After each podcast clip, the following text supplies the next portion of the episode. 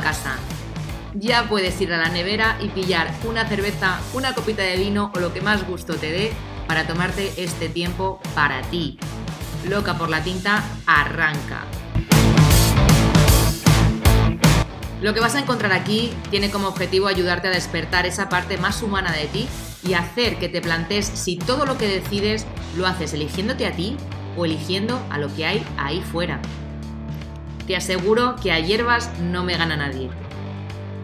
Soy Blanca Muela, copywriter de profesión y culo inquieto por motivación, y estoy aquí para darte un punto de vista diferente sobre aquellas cosas de las que no se suelen hablar. Ponte cómodo que empezamos.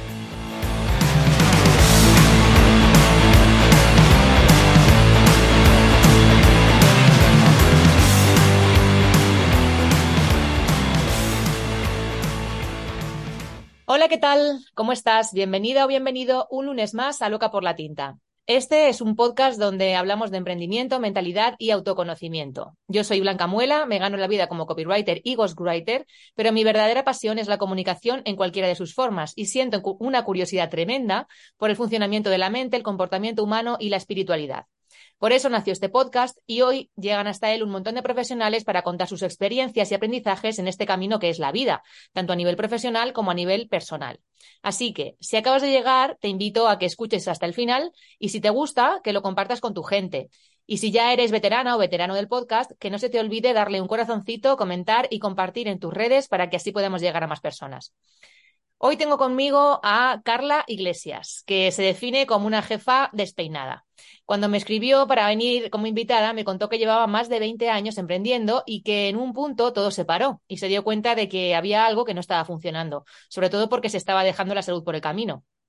Por eso, Hoy tiene entre manos este nuevo proyecto, Aventuras de Jefas Despeinadas, donde comparte anécdotas y tips para aquellas que, resuenan con el mensaje de que el trabajo y las responsabilidades son parte del juego, pero son tan importantes como, perdón, pero no son tan importantes como para perdernos a nosotras en ello. Ahora nos lo cuenta con más detalle. Bienvenida, Carla, ¿cómo estás? Muy bien, encantada. Muchas gracias por invitarme y nada, aquí dispuesta a contarlo todo. Vamos a, vamos a ver, vamos a, profundizar bastante. Para empezar, siempre me gusta poner en contexto a los oyentes y aunque ya te he presentado brevemente, me gustaría que tú misma te definieras y que nos hagas un dibujo aproximado de quién es Carla.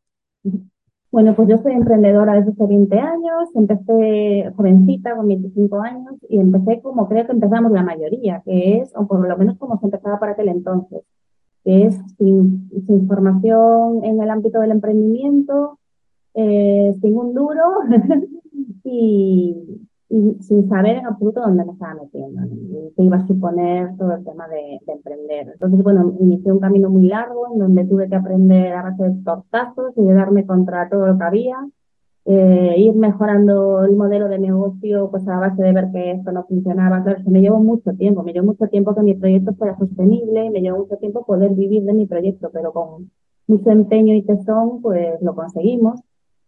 ¿Qué pasó? Que cuando mm, te pasas tantos años como me pasé yo sembrando eh, y los frutos parece que no llegan, cuando llegan, llegan todos juntos. Entonces, en cuestión de como dos años, la empresa creció muchísimo y muy, muy, muy rápido. Pasamos de ser dos personas, que éramos mi socio y yo, mi hermana y yo, a tener ser un equipo de 50 personas, pero en, no sé qué digo, en cuestión de dos años, duplicamos, triplicamos facturación también enseguida.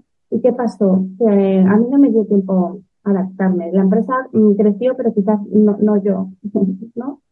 Entonces la empresa se empezó a comer mi vida personal eh, y cuando tienes tanta ilusión y tantas ganas lo das todo, trabajaba muchísimas horas, no descansaba los fines de semana, no tenía vacaciones, era un estrés continuo y no supe poner freno, no supe cuidarme, no supe poner límites.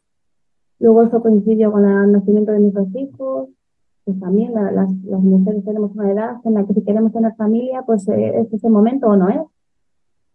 Y yo me creí que podía con todo, me creí una superwoman y yo pensaba, o puedo tener dos niños y, puedo entregarme a la empresa igual que hasta ahora, porque yo puedo con todo y hasta que un día pues haces crack y entonces se te descargan las pilas. Yo creo que mi cuerpo me dio muchas señales, me dio muchas señales que no supe o no quise ver.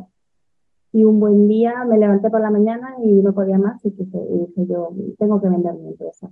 Me puse en venta, me fui a la oficina con una caja, vacié todo de la oficina, me fui de la oficina, dejé ahí al equipo de otro lado, la verdad, porque claro, al final, si tú eres la líder, ¿no? Y tú te vas, pues eso... Y me tuve que ir, me tuve que ir un año y pico fuera a trabajar a otra empresa, desentenderme de todo para querer volver después. Pues al final quise volver, pero sí que me fui con la intención de que fuera definitivo. Y con un poquito de distancia, cuando me fui, me alejé de la empresa, empecé a ver que los problemas que yo creía que no tenían solución, que sí que tenían, porque a mí me parecía que no, no había otra manera de llevar la empresa. Sabes, que si yo me quedaba ahí, iba a tener que ser con ese estrés, con esa presión, con ese no tener vida, no me parece, no, pues, yo creo que estaba tan agobiada que no veía la manera de solucionar las cosas ni de cambiarlas, no me creía capaz de cambiarlas. Y en ese tiempo que me fui, con distancia, vi que el equipo se reorganizó, el equipo empezó a hacer cosas que no le dejaba yo hacer antes, porque el problema era mío, no era del equipo. Y volví, desde que volví, pues muchísimo mejor. Eh, aprendí a vivir de otra manera, aprendí a descansar, a delegar, y la empresa es la misma. La que he cambiado soy yo. Y lo mejor de todo es que trabajo menos y facturo más, con lo cual es una lección de vida para quien todo, haya persona que lo, esté escuchando y, le haya pasado lo parecido o esté en ese punto de, de no retorno, de estrés y de agobio, que claro que sí que se pueden cambiar las cosas y se puede llevar la empresa de otra manera, pero tenemos que ser nuestros capaces. Claro, eh, es importante esto porque cuando emprendemos y montamos un proyecto y como bien decías tú, te pasas sembrando durante X años y esperas con ansia el, el fruto, es, joder, es que llega a ser parte de ti. O sea, es muy difícil separar ese trabajo de tu vida personal y ahí es donde te come, te come y, empiezas a dejar, a dejarte, a dejarte de ti y a dejar puestos tus relaciones pues de pareja o de amistades, familiares, eh, tu tiempo de ocio y el tiempo contigo misma, que también es muy importante, esto eh, se queda totalmente anulado. Mm, hasta que, mm, sí, pues de alguna manera o de otra siempre suele pasar que pasa bueno, un clic, el cuerpo, la cabeza, lo que sea, te dice hasta aquí hemos llegado y esto, o sea, tiene que cambiar. Em, por eso es también importante también dejarse ayudar en el proceso, es decir, antes de llegar a petar, em, una figura como un mentor, como alguien que te vaya acompañando y sea esa persona a la que te vaya dando toques, es, eh, es creo que muy valiosa porque, porque tú misma cuando estás metida en esa película no lo ves. No te va. No, no, ves, no ves las banderas rojas tan rojas, las ves un poquito a lo mejor amarillentas pillando naranja, pero no ves que es un banderón rojo que eso, eso va a acabar contigo. Entonces, claro, cuando se empieza a emprender también la historia es el tema del dinero. Joder, si no tengo un duro, lo que facture encima lo tengo que invertir en una persona que, que me va a cobrar no sé cuánto por una mentoría, pues, pues mejor me lo, me lo quedo yo y lo disfruto o lo ahorro. Ya, pero es que eso después te va a pasar factura. Entonces, al final la figura de un mentor. Y te digo un mentor porque son las personas que al final también conocen un poco cómo funciona eh, el sistema de un emprendimiento y el comportamiento de un emprendedor. Puede ser una terapia al uso de psicología, no, no, quiero decir, la persona tiene que buscar un poco el, con el que se siente cómoda, si es con un psicólogo, con un coach, con un mentor, o lo que sea. Pero invertir en tener a una persona, a un pepito grillo, que te vaya diciendo, che, por aquí te estás pasando, esto revísalo, para aquí, eh, mira cómo funciona esto y a ver si lo puedes mejorar o, si puede cambiar el, proceso, lo que sea. Es importantísimo, porque es que, claro, mm, eh, algo de lo que nos enamoramos tanto que nos acabe quemando de esa manera es, muy triste. Acabas odiándolo. Yo acabé odiando la empresa. Yo llegué a un punto que no quería que me llamaran los clientes, no quería que me sonara el teléfono. Yo solamente tenía una palabra en la cabeza y era que el mundo me deje en paz. Dejadme todos en paz. No quiero nada. Solo quiero, me quería ir a dar paseos por la montaña, por el monte, contacto con la naturaleza, que no me sonara el teléfono, que me daba igual que no me llamara el cliente. Porque llegas a un punto que acabas odiando el proyecto que, tanto amaste y por el que dices, bueno, yo le entregué los mejores años de mi vida, porque no van a volver ya. Pero claro, eh, cuando empiezas no te das cuenta y la gente me lo decía, pero a mí me parecía que mi vida era normal. Y llega un punto de que ya te acostumbras, ya son, ya son tantos años que te parece normal. Y lo que tú dices de, contar con mentores, quizás ahora esté como más de moda, o, pero hace años no se sabía ni lo que era un, mentor, yo no sabía ni lo que era un mentor. Y luego también la soledad del emprendedor. Cuando estás tan metido en tu proyecto, yo estaba sola como la una, porque mi familia no, no es familia de emprendedores, mis amigas tampoco, que nadie entendía mis problemas. Eh, al final acababa por no contárselos a nadie y estaba completamente sola en la cueva, me venía a visitar una amiga a la oficina y no salía a tomar un café con ella por no perder ese tiempo de tengo que, tengo que, tengo que. Es que yo no sabía lo que era ir a comprar el pan horario de trabajo, ni hacer la compra horario de trabajo, ¿sabes? Y, y es que para mí el era trabajar, vida era trabajar. Y un horror, un horror, no se lo recomiendo a nadie, porque eso acaba, acaba volviendo en, en tu contra totalmente, siempre. De una manera o de otra, te coges una enfermedad y vas al hospital o te agarras una depresión, o te quedas sola en la vida, algo te va a pasar. Sí, esto es que parece como, ay, bueno, es el precio que hay que pagar, ¿no? Cuando tienes un una empresa y empieza, pero es que no es verdad. Y además, por eso es tan importante el tema de, conocerse, porque hay personas y personas. O sea, no todo el mundo se va a tomar a, tan, tan, tan a pecho un emprendimiento, ¿no? A mí me, pasa, a día de hoy todavía me pasa eh, el hecho de que, y esto, esto es tristísimo, eh, hay un fin de semana que, que no tengo a lo mejor nada programado en cuanto a eventos familiares o con amigos o lo que sea, un fin de semana libre y digo, qué guay, puedo trabajar.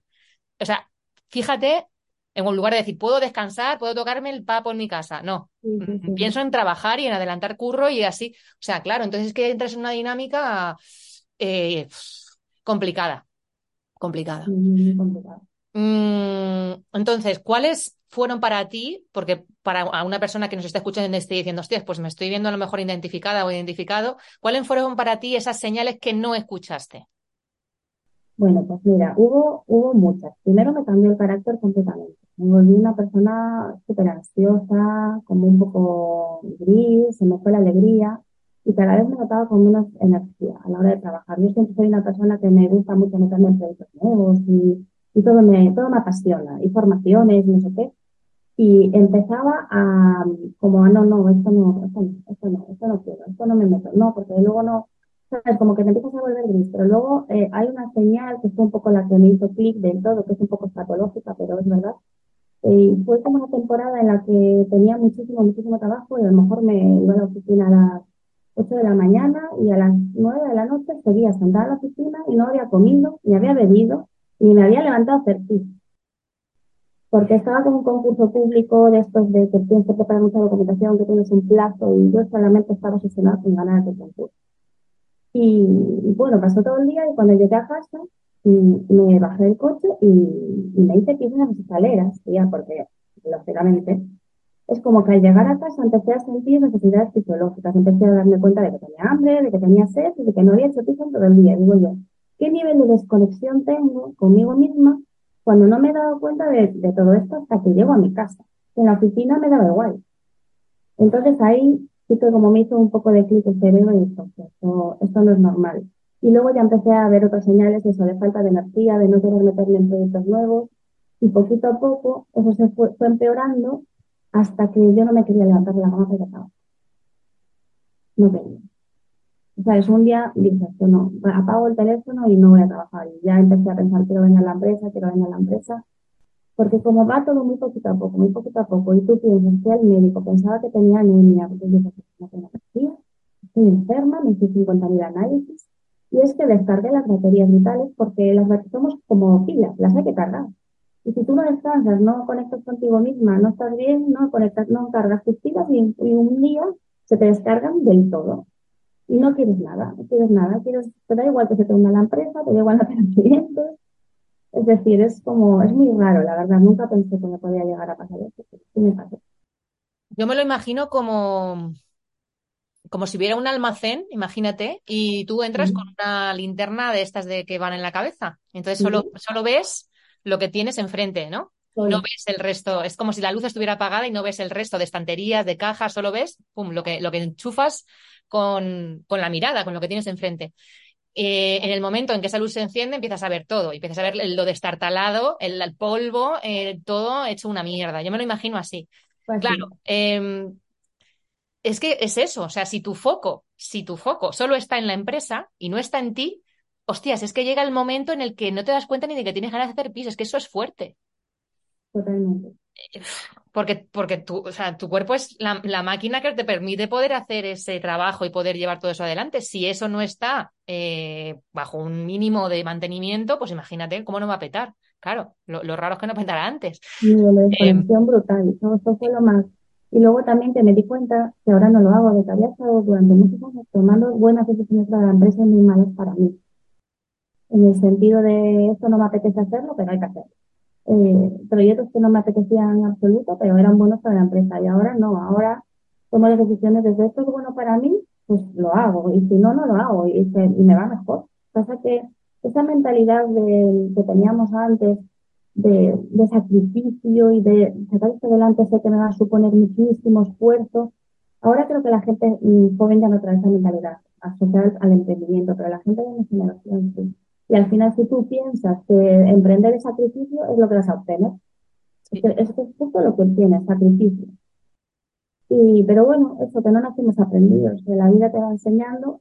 Y hoy sí que me alegro mucho de que hayan cambiado tantas las cosas porque hoy en YouTube, en TikTok, es que todo el mundo te enseña, te enseña cosas relacionadas con el emprendimiento. No tienes que, si no quieres ni gastar un duro, yo siempre digo que hay que formarse y pagar buenas formaciones.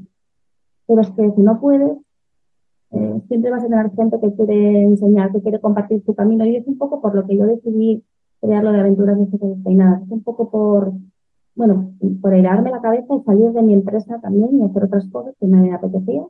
Pero sobre todo por compartir el camino con otra gente y avisarla de decirle, oye, que no te pase esto que, que ya me pasó a mí. Y un poco ahorrar mis tortas. Y también crear comunidad y como que quitarle importancia al tema del emprendimiento, reírnos un poco de hasta de nosotras mismas. Sí, sí, eh, mira, eh, precisamente, bueno, pues eso, eh, lo que hablábamos antes, ¿no? Del tener a alguien que te vaya mm, dando toques, ¿no? Pero también tú em, tener esa, esas redes, que al final las, las, tenemos la gran mayoría, el 98% de las personas tenemos redes, ahí también tenemos mucho apoyo. Igual que esto es, esto es un contenido gratuito, este podcast, y aquí vienen un montón de personas a contar su experiencia, lo que han vivido y y por qué eso les sirvió para X cosas o qué han ido dejando atrás y por qué, eh, en fin. Entonces, joder, todo eso también te va a ti haciendo despertar según qué cosas, ¿no? Y, y dándote cuenta de, de, que, de qué estás aplicando tú que no es lo mejor que podrías hacer o qué, de, de, qué manera podrías adaptar esto que estás haciendo para que sea más beneficioso para ti. Entonces, eh, hay que estar receptivo, lógicamente. Y es lo que tú dices, si tú tienes esa creencia de el emprendimiento es, es sacrificio, eh, vas a estar, bueno, pues como un cabrón o como una cabrona eh, metido ahí sin salir de la cueva. Yo, eh, como bien te decía, yo tengo mis, mis rachas de, de ponerme a full, a full, a full, eh, porque tengo que sacar X cosa, porque mm, quiero cumplir X plazos, pero es cierto que aunque no me apetezca nada, yo entreno. O sea, yo cada mañana me suena el despertador a las seis y media y a las siete me estoy levantando para irme con mis perras a darles un paseo de 40 minutillos o así y luego me voy a mi CrossFit y tal. ¿Me apetece? Nada, cero. O sea, una puta mierda. Yo me levantaría y me sentaría a trabajar, pero me obligo. Y a mediodía igual, como y según como, me voy, me, me, voy a mover las piernas. Y por la tarde igual, o sea, porque sé que eso me tengo, me tengo que oxigenar, me tengo, mi cuerpo se tiene que mover. Mm. Y, y me obligo. Entonces ya lo he hecho un hábito. Pero yo me acuerdo al principio, cuando que yo empecé, claro, en 2020, plena pandemia, yo me podía tirar perfectamente sentada 12 horas. Y, y, y molaba muchísimo, porque como estaba haciendo tantas cosas, claro, eh, y no, y no, no, no. Entonces eso, pues mínimas cositas, ir, ir, a, ir dándote cuenta de que, bueno, de que cada X tiempo te tienes que levantar o de que tienes que, o si te apetece meditar o, en fin, eh, en lugar de estar... Lo que te, lo que te oxigena el cerebro, lo que te haga desconectar un poquito. Eh, ahora me obligo a, tengo épocas, en, claro, yo tengo una empresa de eventos, entonces hay épocas que son más mortales. Es decir, te puedes imaginar lo que es la Navidad. Claro días y días de 12, 13, 14 eventos el mismo día, al mismo tiempo en diferentes sitios. Eso mata al equipo, acabamos todas reventadas. Cuando 7 de enero no somos personas.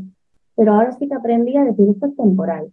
Es decir, yo ahora tengo que apretar y tengo que trabajar 12 horas, pero en cuanto pase la Navidad ya me encargaré yo de compensar y, y me paso a veces semanas trabajando a relentí, haciendo pocas horas y me tomo tardes libres porque yo no puedo cambiar como es mi empresa. Es una empresa de eventos que es temporal y sé que hay temporadas mortales, pero luego sí eh, compensarlo vamos a poder hacer todos. Lo que no es normal es vivir así todos los días de tu vida. Eso es lo que no puede ser y eso es lo que acabo conmigo. No saber decir, bueno, pues ahora me relajo. Claro. Porque como que ya empataba una temporada de estrés con otra y con otra y con otra y con otra. Exacto. Soportarlo. Mm. Y, y, que claro, que esto también, el hecho de mm, aprender a vivir de esta manera, aprender a vivir eh, para, por y para el trabajo y mm, para tu proyecto y no sé qué, si por lo que sea en algún momento deja de funcionar o pues yo qué sé, pasa cualquier cosa que sea que no puedas controlar tú, o sea, una catástrofe, lo que sea, que tengas que dejar de hacer esa actividad, tú pierdes tu identidad. Eso es muy fuerte. Dejas, claro, te has, te has volcado tanto en crear algo fuera de ti que en el momento que eso no está dices, ¿quién coño soy? ¿Para qué sirvo? ¿Qué hago? Es muy fuerte eso. Me pasó cuando me cuando dejé mi empresa, no tenía ni idea de lo que iba a hacer. ¿Para qué vale? No, si yo suelo hacer esto toda mi vida, yo siempre lo mismo. Tuve que hacer un trabajo de búsqueda ahí súper intenso, porque estaba totalmente perdida, no sabía dónde caerme muerto. Y al final, bueno, empecé a trabajar en algo que me gustó y tal, pero me pasó justamente eso, es como que tú eres eso y no eres nada más. Y es una pena, ¿no? Que, te llega a absorber tu, personalidad de, tal manera. Los tiempos de la empresa eran distintos, los fracasos de la empresa eran mis fracasos. Y ahora no. Por eso creo que es sano tener otro proyecto paralelo y hacer otras cosas y un poco para obligarle a tu mente a, a desconectar. Em, vamos a irnos para atrás y vamos a hablar o vamos a pensar y acordarnos de la, de la Carla niña, de qué quería cuando era pequeña, del entorno que tenía y de cuáles fueron las creencias con las que creció para llegar al punto eh, en el que estuviste y en el que estás ahora. ¿Cómo, cómo fue tu entorno? Pues, a ver, eh, totalmente. A ver, yo, no procedo de una familia de tradición emprendedora, entonces nunca en la vida me imaginé que. Pero sí que es verdad que cuando yo era pequeña me, me gustaba mucho inventar juegos. Inventar juegos, organizar concursos con mis amigas, concursos de baile, festivales, cosas así. Pero luego cuando llegó la adolescencia me olvidé de todo eso y no, eh, era una niña muy estudiosa no, no sabía ni para lo que valía, ni lo que me gustaba, ni qué quería estudiar. Porque entonces no había Google, no había Internet. Yo soy vivo en un pueblo de 5.000 habitantes. La universidad más cercana me quedaba a una hora y media de coche. Entonces, a la hora de escoger carrera, me perdí un poco. No sabía, no sabía por dónde tirar, ni lo que me gustaba, ni nada. Entonces, bueno, al final estudié una, una filología, filología española, porque se me daba bien la literatura, y una profesora de instituto me dijo que se me daba muy bien. Y cuando no sabes, ¿qué haces? Te dejas convencer. ¿Qué pasó? Que, bueno, yo estudié la carrera, me fue bien, pero luego eh, la única salida que había era opositar. Y yo soy un culente. Yo no valgo. No es que no tenga capacidad para, para estudiar unas oposiciones, es que no tengo capacidad de estar de cuatro años o tres años o dos años entregada a estudiar sin hacer nada más. Entonces empecé a buscar trabajo, trabajé de todo, vendí seguros, vendí enciclopedias a puerta fría, trabajé en tiendas de ropa, en tiendas de bolsos, Luego en una asociación, una asociación de, personas con discapacidad, como profesora de adultos, y ahí me encantó, la verdad. Y yo emprendí por casualidad, la verdad fue una casualidad de la vida. Eh, yo estaba trabajando en una entidad de iniciativa social, con contratos así de estos que te contratan, luego te despiden porque no hay subvención, cuando vuelva de subvención te vuelven a contratar. Y vino mi hermana a hablar conmigo, mi hermana es pedagoga, y me dijo, oye, bueno, ya sabes que estoy montando un proyecto emprendedor con una amiga, una ludoteca. Y bueno, no nos entendemos, al final nos vamos a separar y entonces me quedo sin socio. Y dice, ¿tú te vienes conmigo? No sé, que sin pensarlo le dije que sí, cuando no había estudiado nada de esto. Bueno, me metí sin tener ni idea y claro, fue un camino duro porque eh, empecé a emprender al mismo tiempo que me formaba. Ya tenía la empresa y estaba haciendo las formaciones que me capacitaban para tanto, tanto dentro del sector sectorial, no tenía ni idea como en un emprendimiento.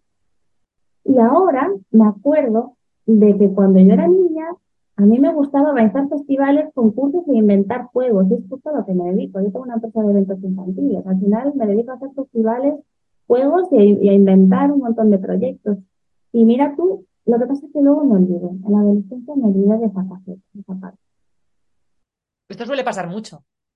¿Sí? Eh, em, sí, cuando le pregunto a la gente que qué era lo que le más le gustaba de pequeños o qué hacían de pequeños, eh, suele estar siempre relacionado con lo que acaban siendo después o con lo que acaban de... pero después de dar muchos tumbos. Y Claro, o sea, porque eso es como, bueno, eso es una cosa que puedes hacer de ocio en tu tiempo libre, pero no te da dinero. Es que suele pasar un montón esto.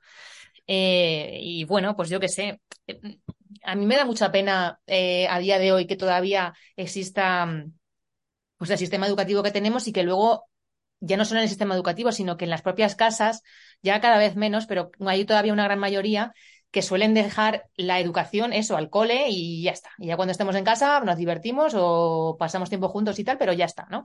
Y no, y no se pone atención a lo que los niños de verdad les, les llena hacer. Claro, eh, porque me parece, joder, que, es un gran indicativo de su personalidad y de lo que, de sus dones, ¿no? Y a buscar su talento cuando es pequeño le ayuda mucho hostias, ¿no? Exacto, exacto. Entonces, joder, bueno, si le prestáramos más atención a esto, pues ahorraríamos muchos años de, dar vueltas. En fin, yo creo que cada vez, cada vez, bueno, iremos mejorando eso. Espero. Ahora yo creo que sí, porque ahora ya los padres somos conscientes de eso. Yo, por ejemplo, en ese sentido, les ayudo mucho a mis hijos a que busquen lo que les gusta, a que hagan aquello donde brillan. Eh, pero bueno, esto, es un cambio generacional. Esto yo creo que se hace ahora. Antes no se hacía. Mm, total. Em, entonces, cuando tú ya mm, pasaste tú toda esta época de mega presión y de estar enfocadísima y demás, y, ya rompiste con eso, te alejaste y volviste, cuando volviste, para ti, ¿cuáles eh, fueron tus valores? O sea, ¿con qué valores claros volviste al emprendimiento? Mira, volví con la idea de, que mi emprendimiento sea un disfrute, no un sacrificio porque es que si no, no, mm, tengo muy claro que ya no me vale la pena. Es decir, yo volver a donde estaba antes, no, no vale la pena vivir. Entonces ahora eh, volví eso, con la intención de ir buscando los proyectos que me hacen feliz, los que no, pues los dejo apartados, eh, hacer mucha piña con mi equipo y sobre todo delegar mucho, porque antes una cosa que me pasaba era que era incapaz de delegar, o por lo menos de delegar todo, porque me creía que nadie lo hacía igual de bien que yo. es una creencia que tenemos casi todos los emprendedores.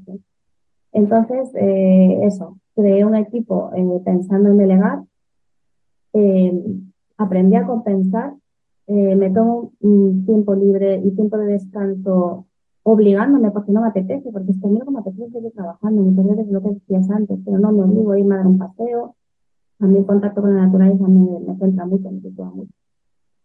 Y, y ya está, y, tampoco tuve que hacer tantos cambios, simplemente cambiar un poquito la mentalidad. Y al cambiar la mentalidad ya mi realidad cambió, cambió totalmente. Y ahora también trabajo como más despacio. Aprendí a trabajar con bloques de tiempo, eh, no me agobia tanto que me lleve, si una tarea me lleva dos horas, pues me lleva dos horas. Y si al final del día no hice todo lo que tenía en la agenda, pues antes era como que me agobiaba, me, me tiraba ansiedad. Aprendí a calmarme. Empecé a meditar un poquito, a hacer un poco de ejercicio y en general a ser más pausada en la vida. Y ya fue suficiente. Mm, o sea, ¿utilizaste alguna herramienta pues eso, de autoconocimiento o acudiste a algún sitio pues para cambiar esta mentalidad? ¿Qué, qué fue lo que hiciste? Hice de todo. Mira, durante esa, esa época que, me fui de la empresa, me, eh, me convertí en una auténtica buscadora, buscadora de, de todo. Entonces me hice, eh, bueno, me certifiqué en coaching, coaching de equipos, en el mundo del coaching. Estuve yendo a un mastermind a Madrid con otros emprendedores durante dos años eh, porque yo sabía que yo no tenía la solución a mi problema, pero había gente que sí la tenía. Entonces empecé a pegarme a toda aquella gente que a mí me parecía que sabía o que ya había andado el camino antes que yo, y empecé a pegarme a gente inteligente, a contarle mi problema y, un poco de hablar con unos, de hablar con otros, hacer formaciones y muchos cursos y más cursos. Luego leí libros de desarrollo de personal, todo lo que no está aquí. Me los leí todos, es que podcast, eh, bueno, de hecho, en aquel momento dejé de ver la tele, ahora ya no veo la tele porque me, solamente escucho cosas, leo libros y, veo cosas en internet así de emprendimiento, es lo que me gusta, es lo que me motiva.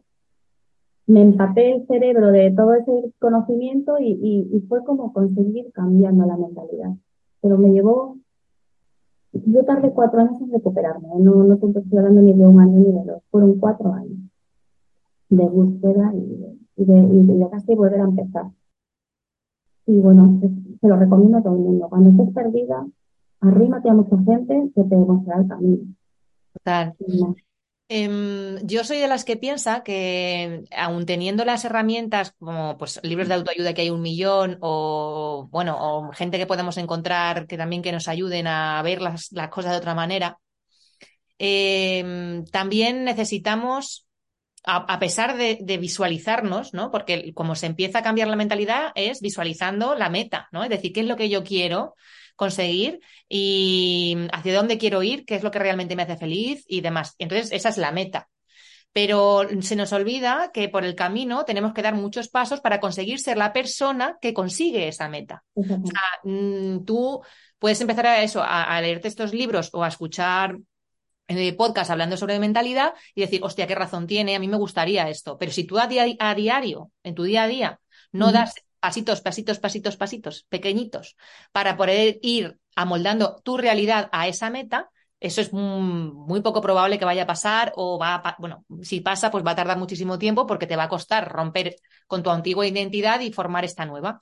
Entonces, el tema de, de que parece un, o sea, parece como algo que se dice mucho así en vano, ¿no? Lo de, no, disfruta del camino, pero es que es la verdad, es que tienes que disfrutar de cada etapa antes de llegar a la meta. Tu foco no puede estar en la meta, tiene que estar en la etapa uno, luego en la dos, luego en la tres, y de esta forma te vas convirtiendo en esa persona que tiene ese objeto, que tiene ese resultado, vamos, que es el que tú buscas, ¿no? Es importante esto en el tema de la mentalidad. Lento. Sí. Es decir, a todo aquel que lo está empezando tiene que tener paciencia, porque un cambio de mentalidad no se consigue eh, en meses, no, te, te, va a llevar años como mínimo. Sí. Y aún estoy en ello. Aún estoy en ello porque muchas veces mis viejos patrones regresan. ¿Sabes lo que pasa? Que mi cuerpo aprendió. Y entonces yo ya me empiezo a encontrar. Cuando tengo una época de mucho estrés, mi, mi cabeza ya me empieza. No, por ahí no, por ahí no, para, para, para. Empiezo a encontrarme mal. Entonces es como, yo creo que un mecanismo que desarrollé de protección, de autoprotección.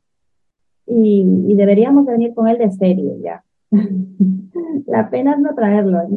Sí, yo, yo, diría que sí que lo traemos, pero está dormido. O sea, es como que se nos olvida un poco hacerlo. Es, es, como lo que hablábamos antes, de que te pasó a ti, ¿no? De no saber ni siquiera que tienes hambre o que tienes sed o que tienes ganas de hacer pis. Eh, esto me, me, bueno, es que me ha recordado a una consulta que tuve con una fisio especializada en, en suelo pélvico. ¿Sí? Me comentó que hay personas que aguantan muchísimo el pis durante su vida, ¿no? Se aguantan mucho, mucho rato, y entonces hay unos receptores, que no sé su nombre, que están al lado de la vejiga, o sea, están como sosteniendo la vejiga, y esos receptores son los que te dicen, te estás meando, te estás haciendo pis. Eh, si tú, a lo largo de años, dejas de hacerles caso a esos receptores, esos receptores se apagan. Entonces, llega un momento en el que tu vejiga está muy llena, tú no eres capaz de reconocer que tu vejiga está llena, y llega un momento en el que te haces pis. Y, y, además suele ser ya crónico, se, se hace crónico, ¿no? Eh, y, y, me pareció flipante porque yo decía, ostras, tío, eh, qué maltrato al cuerpo es ese. Ya te digo, ya te digo. Qué maltrato al cuerpo es ese, o sea, muy fuerte, ¿no? Y, y así con todo, o sea, si desde pequeñitos tuviéramos la, la noción y la conciencia que tenemos hoy de nuestro cuerpo, de lo sabio que es el cuerpo y de, y de cómo somatizamos el estrés eh, o las situaciones que no somos capaces de gestionar, ¿no? Y sobre todo cuando eres un niño, si, si supiéramos el, las respuestas que tiene el cuerpo y las aprendiéramos a reconocer, estoy segura que de mayores mmm, pararíamos antes, mucho antes de petar. Pero es que no se nos ha formado en eso. No, Hasta hace muy poquito. Claro. Es que estamos súper desconectados de nosotros mismos y no nos damos cuenta. Y al final eh, todo se resume en eso, en, en, escuchar tu cuerpo y las señales que te da de para aquí sí, para sí. Cuando no lo escuchas, al final rompes. Sí. Pero bueno. Sí. Bueno, pues es importante. Para enseñar todo ese tipo de cosas, pero segui seguimos por, por, el camino equivocado, yo creo. Por eso, bueno, es, es, es eh, bueno, para mí mmm, me parece que el escuchar a personas como tú, eh, que ha tenido una, una situación eh, de este tipo, es importante porque parece que a mí eso nunca me va a pasar, ¿no? Cuando estás metido ahí es como, a mí eso jamás, que dices, uh, que va, yo una depresión por trabajar, vamos, ni de coña, eh, hasta que te pasa.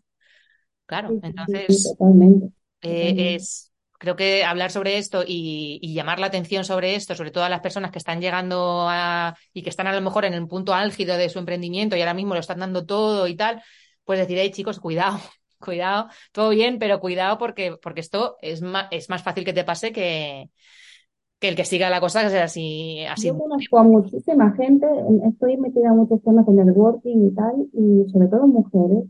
Eh, es que yo te digo que hay un porcentaje altísimo de personas a las que le pasó lo mismo. a lo mejor no una situación tan grave de, de tener que vivir de tu propia empresa, pero la mayoría todas llegaron a un crack algo, algo que les hizo cambiar porque estaban en una situación límite, pero de verdad, yo, las mujeres casi todas. Y encima de eso, si le sumas que además en esa, en, en ese impasse de emprender, de dedicarte mil horas a esto y tal, de repente pues tienes hijos, que esto, claro, que es otro. Mm, Vietnam es un cambiazo de vida total, eh, y ahí sí que también tú te, te dejas un poco de lado para prestarle atención a tus hijos, en fin, es que, es que cuidado.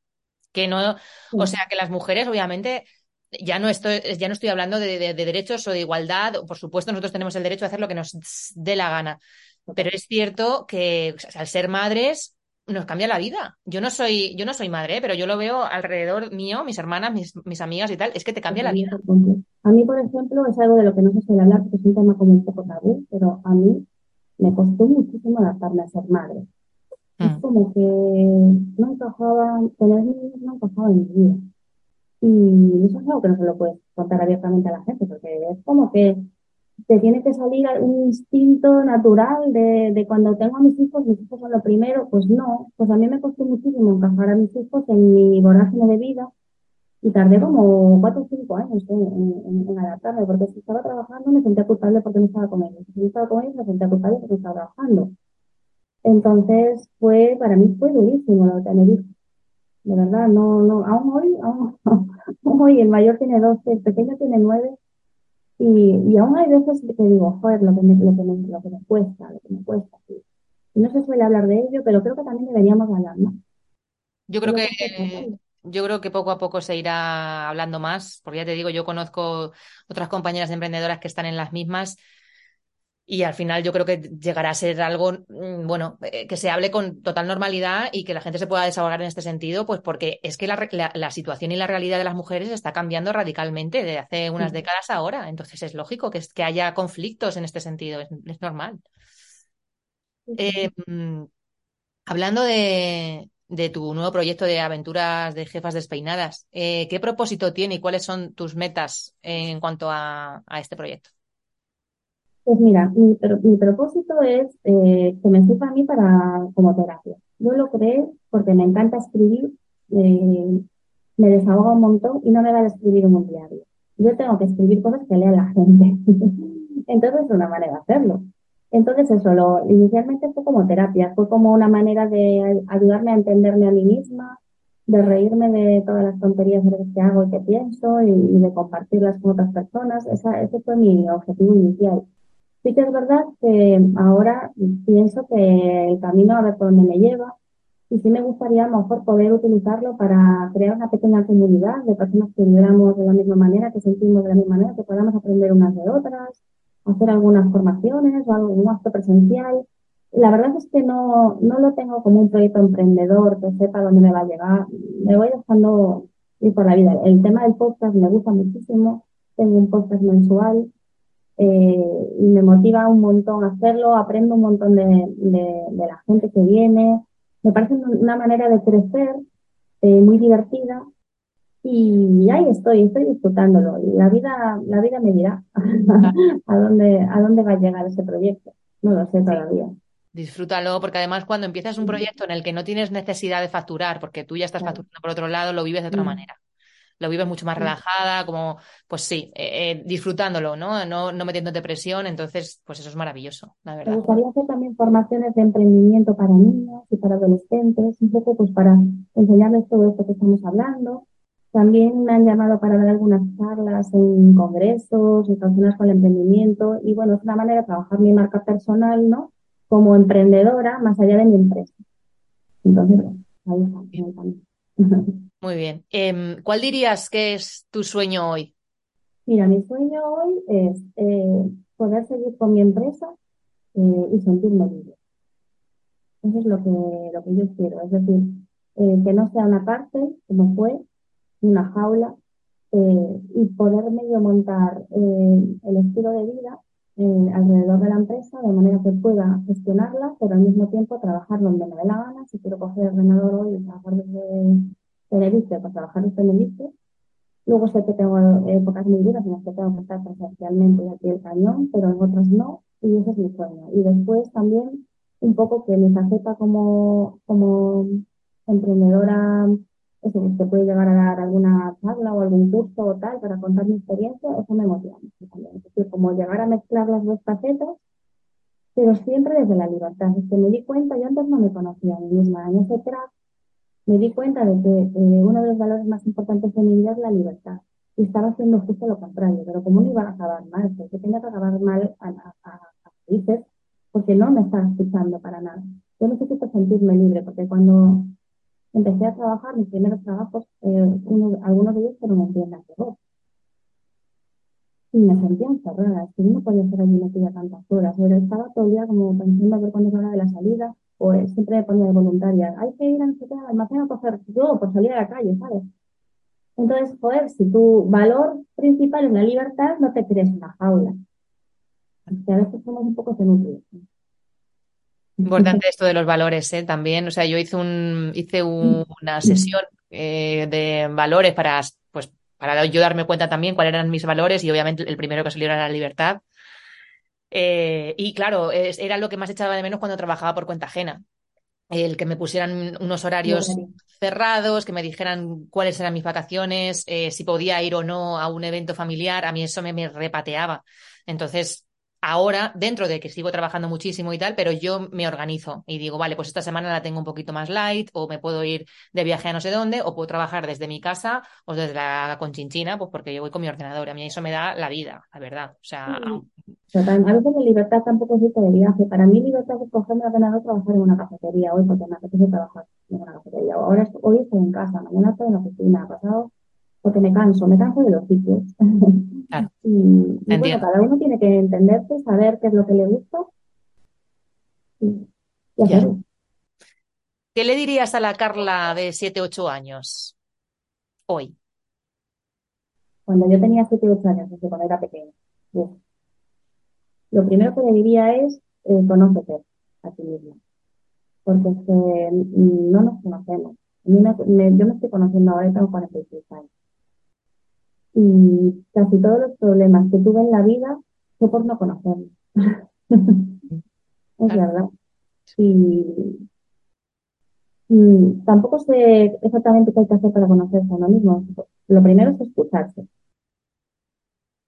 Y escuchar a tu corazón, porque también yo soy como, a veces pienso que soy muy racional, ¿no? Y en el fondo no sé nada racional, porque casi tenía yo pensando en el coche que hice un viaje largo y venía escuchando un podcast que hablaba de eso y digo que yo al final me considero muy racional, pero todas las decisiones las tomo, las tomo desde el cuerpo. Cuando tengo que tomar una decisión, puedo pensar cinco mil cosas a la cabeza, pero al final voy a hacer lo, que, lo que me está diciendo el corazón desde dentro, porque yo siento ya lo que tengo que hacer antes de pensarlo. Mm. Y hay que escucharse no pensar, la cabeza al final es una trampa, nos pone muchísimas trampas la cabeza. Total, total. Y dentro, dentro de escucharse, eh, que es lo primerito, obviamente, em, claro, no sé, no hay como una, una guía para aprender a conocerse a uno mismo, sino que creo que es un viaje que, todo, que cada uno mm, va tomando decisiones eh, en base a eso, ¿no? Yo por ejemplo, sí que soy una persona que me, busco a mí continuamente, pero yo sí que mm, acudo como a, diferentes profesionales que creo que me pueden aportar una semillita, que me pueden aportar algo diferente al anterior, ¿no? Entonces, pues yo qué sé, yo he probado de todo, acupuntura, em, lo, otro que no sé cómo se llama, de lo de los chakras, de no sé qué, o sea, esto de todo, reflexología, em, carta astral, todo. Y, luego, pues también psicología, eh, más eh, clínica, en fin. Y, poco a poco, pues cada profesional y cada una de las técnicas y cada una de las herramientas me van dando una clave. Que luego al final todo eso yo cojo y lo voy uniendo y digo, ah, vale, ahora me entiendo, ahora sé por qué hago esto o por qué hacía en su, momento y qué me viene bien y cómo me siento. Ahí ya tú empiezas como a entender un poco todo el puzzle es, y es muy bonito. muchas herramientas. Yo, yo, por ejemplo, no, no, no voy así de tantos profesores, pero leo mucho y leí un montón sobre el, el enneagrama, me ayudó un mm. montón a entenderlo.